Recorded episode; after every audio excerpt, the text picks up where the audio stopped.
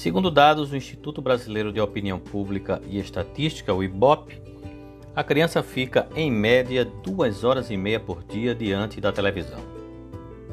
Tempo desperdiçado quando não está bem selecionado e administrado pelos pais e empregados, babás ou outros. Imagine como serão os desenvolvimentos intelectual, social e emocional dessa criança com o passar dos anos, já que sua imagem mental absorve os filmes e os reproduz em brincadeiras violentas no seu dia a dia. A violência gera violência, mesmo que seja de brincadeira. Como isso será refletido com o passar dos anos? Pais, se as crianças imitam o que veem e convivem com outras que vivenciam basicamente as mesmas coisas, afinal, é mais fácil deixá-las em frente à TV ou ao videogame se, quando se reúnem, lutam com armas e espadas de brinquedos sem a interferência dos adultos, acham normal e engraçado por ser o filme do momento, se eles cresceram com essas imagens mentais e as praticaram, mesmo que de brincadeira, como vocês poderão cobrar, futuramente, quando eles atingirem a adolescência, que não briguem na escola e que não comprem armas?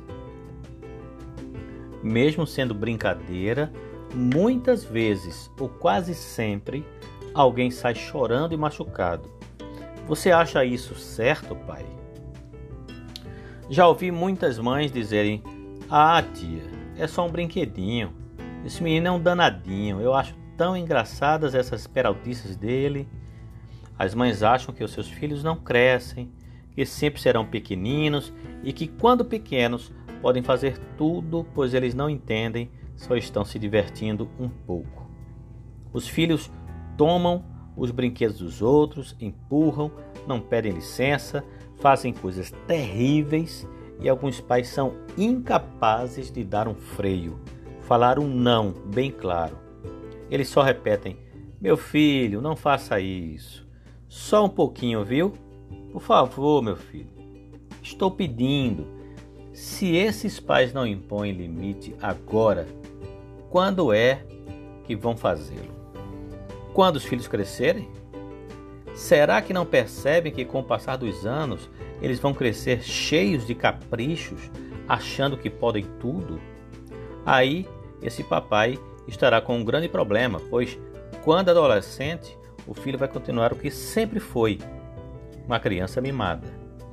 Esses problemas foram causados pelos próprios pais, por falta de limites, e começam as cobranças. Filho, vai estudar, você deve ter hora para tudo. Como ele pode ter rotina de trabalho se cresceu sem rotina alguma? Ele vai dar continuidade ao que viveu na infância. TV, videogame, playground, com uma diferença é bem mais complicado cortar agora e ele ficará confuso. Começam os conflitos e as comparações dentro de casa, causando uma verdadeira guerra. Portanto, eu alerto: estabeleça uma rotina de trabalho para, de trabalho para seus filhos, ainda quando pequeninos. Se possível, deixe isso nas mãos de profissionais qualificados e experientes na área de educação. Precisamos trabalhar de forma correta, definindo regras e limites e administrando as tendências. Tendências são índoles que cada criança carrega, contribuições genéticas herdadas dos pais e familiares.